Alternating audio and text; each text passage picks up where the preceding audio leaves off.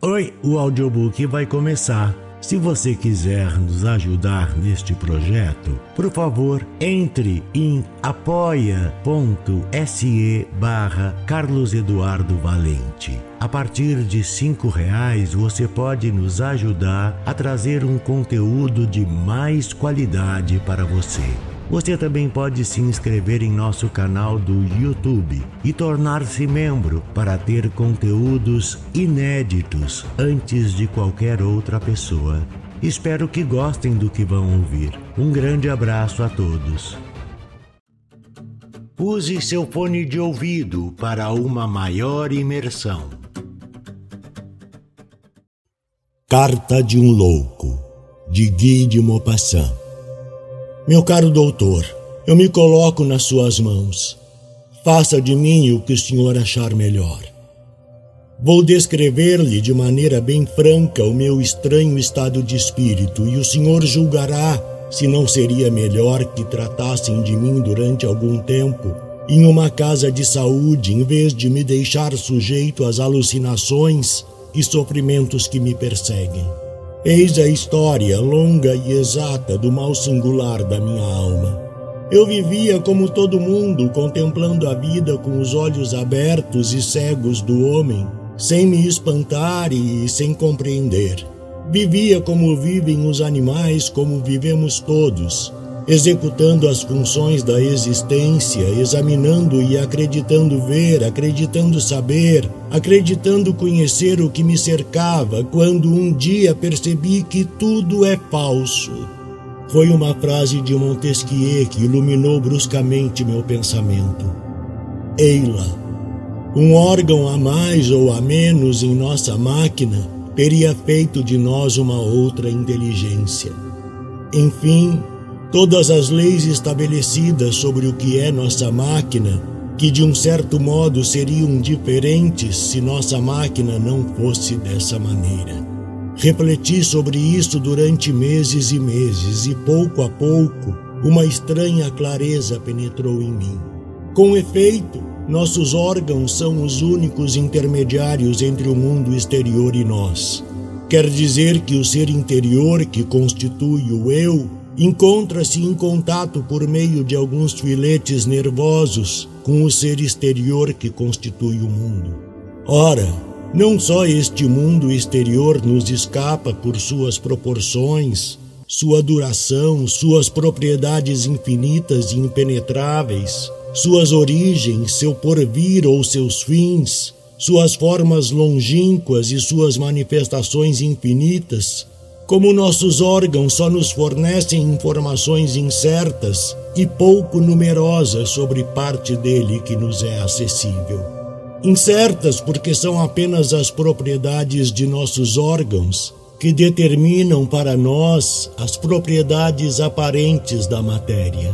Pouco numerosas porque, sendo nossos sentidos apenas em número de cinco, o campo de suas investigações e a natureza de suas revelações se acham muito restritas.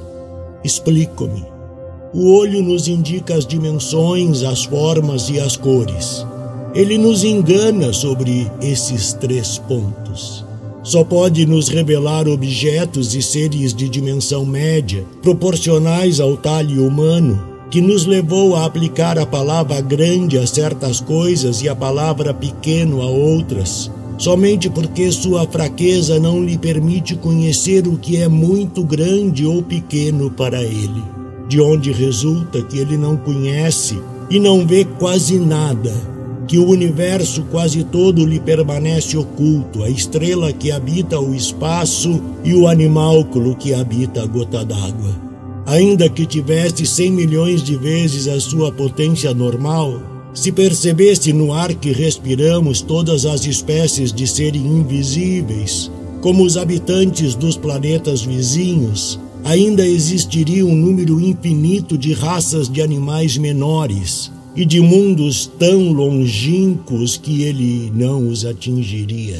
Portanto, todas as nossas ideias de proporção são falsas já que não há limite possível nem para a grandeza nem para a pequenez.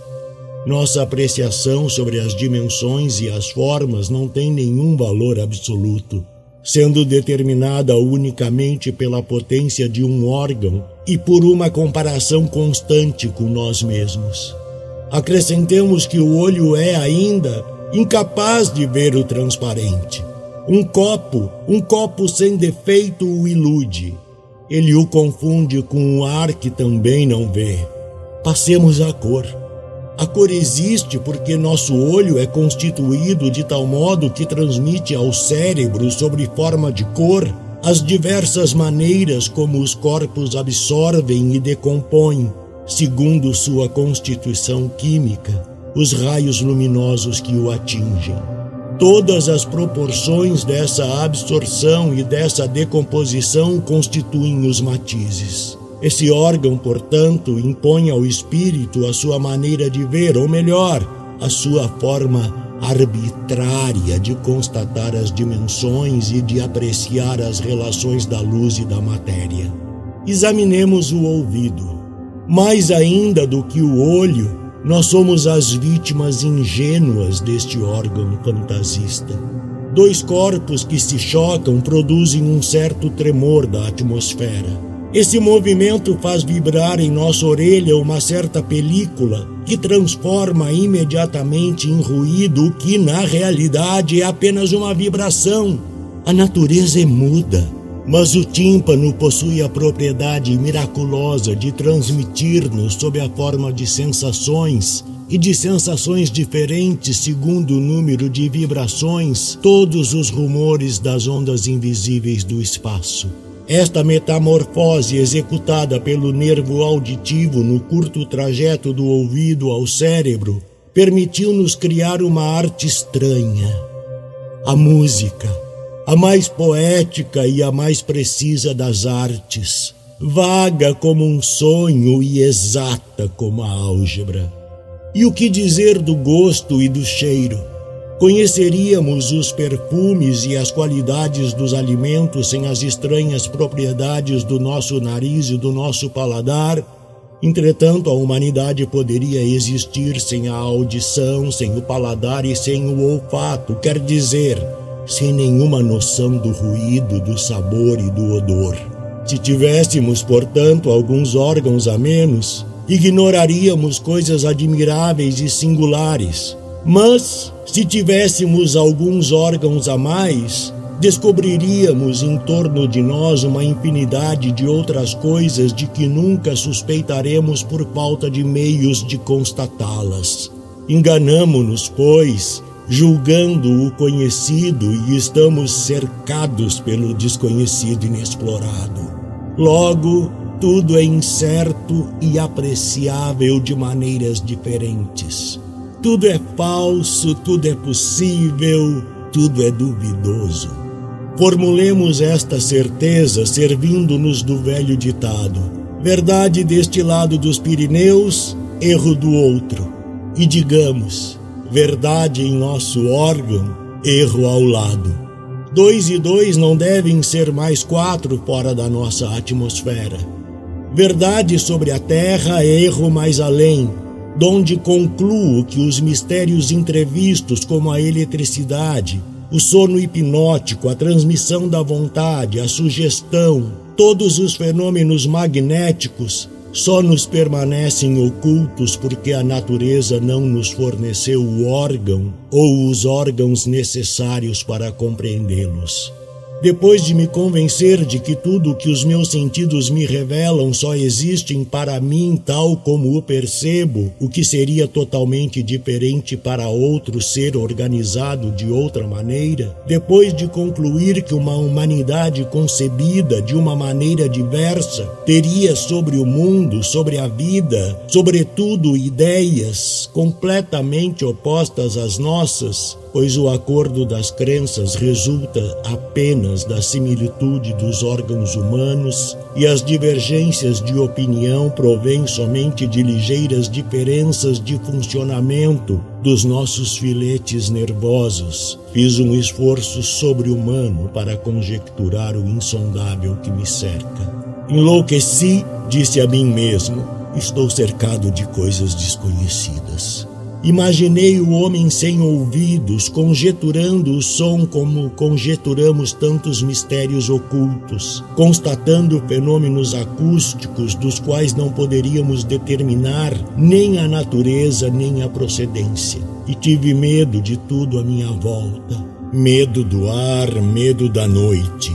Já que não podemos conhecer quase nada, já que tudo é ilimitado, o que nos resta? O vazio não existe. O que há no aparente vazio? E esse terror confuso do sobrenatural que habita o homem desde o nascimento do mundo é legítimo, pois não é outra coisa senão aquilo que nos permanece oculto. Então, doutor, compreendi o medo. Pareceu-me que tocava continuamente na descoberta de um segredo do universo Tentei estimular meus órgãos, excitá-los, fazê-los perceber por momentos o invisível. Disse a mim mesmo: tudo é um ser. O grito que atravessa o ar é um ser comparável ao animal, porque nasce, produz um movimento e transforma-se novamente para morrer.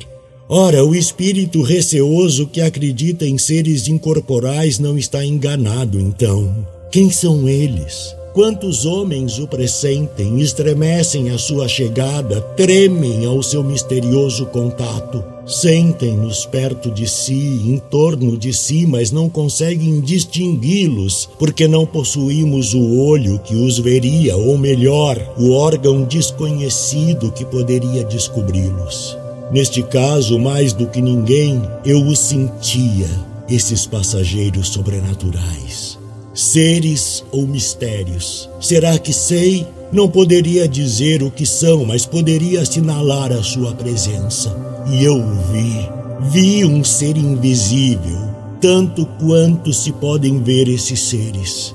Passava noites inteiras imóvel, sentado diante da mesa, a cabeça entre as mãos, pensando neles. Muitas vezes pensei que uma mão intangível, ou melhor, um corpo imperceptível, roçava-me levemente os cabelos. Não me tocava, pois não era de essência carnal, mas de essência imponderável, desconhecida. Ora, uma noite, ouvi o assoalho estalar atrás de mim. Ele estalou de um modo singular. Estremeci. Voltei-me. Nada vi e não pensei mais nisso. Mas no dia seguinte, na mesma hora, o mesmo ruído se produziu.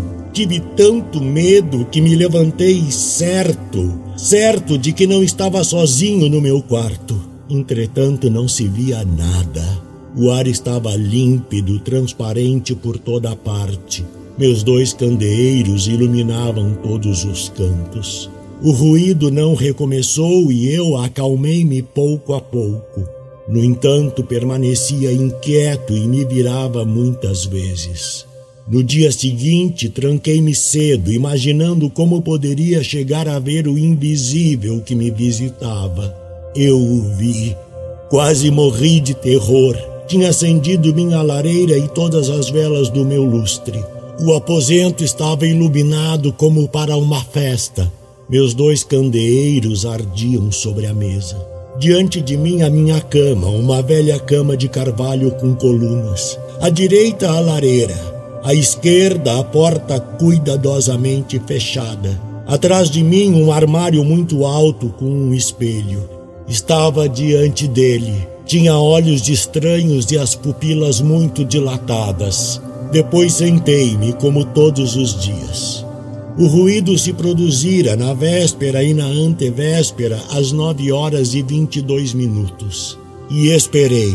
Quando chegou o momento preciso, senti algo indescritível, como se um fluido, um fluido irresistível, tivesse penetrado em mim por todas as partes do meu corpo, mergulhando a minha alma num terror atroz. E o estalo ocorreu, bem perto de mim. Levantei-me, virando-me tão depressa que quase caí. Enxergava-se como em pleno dia e eu não me vi no espelho. Ele estava vazio, claro, cheio de luz. Minha imagem não estava lá e eu estava diante dele. Olhava-o com um olhar alucinado. e não ousava mais avançar, sentindo que ele estava entre nós, ele, o invisível que me ocultava. Ah, como tive medo! Depois, subitamente comecei a avistar-me numa bruma no fundo do espelho, uma bruma como que através da água e me parecia que esta água deslizava da esquerda para a direita lentamente, tornando a minha imagem mais precisa a cada segundo. Era como o fim de um eclipse. O que me ocultava não possuía contornos, mas uma espécie de transparência opaca que ia clareando pouco a pouco. Pude enfim distinguir-me completamente, assim como faço todos os dias ao olhar-me. Eu o tinha visto e não o vi de novo, mas eu o aguardo a todo momento e sinto que minha cabeça se perde nessa espera. Fico diante do espelho durante horas, noites, dias, semanas para esperá-lo. Ele não vem mais. Percebeu que eu o vira mas sinto que o esperarei sempre até a morte, que o esperarei sem descanso diante desse espelho como um caçador à espreita. E nesse espelho começo a ver imagens loucas, monstros, cadáveres horrendos, todas as espécies de animais horripilantes, de seres atrozes, todas as visões inverossímeis que devem habitar o espírito dos loucos. Eis minha confissão, meu caro doutor. Diga-me o que devo fazer. Do narrador Carlos Eduardo Valente. Contato carlão50 arroba gmail.com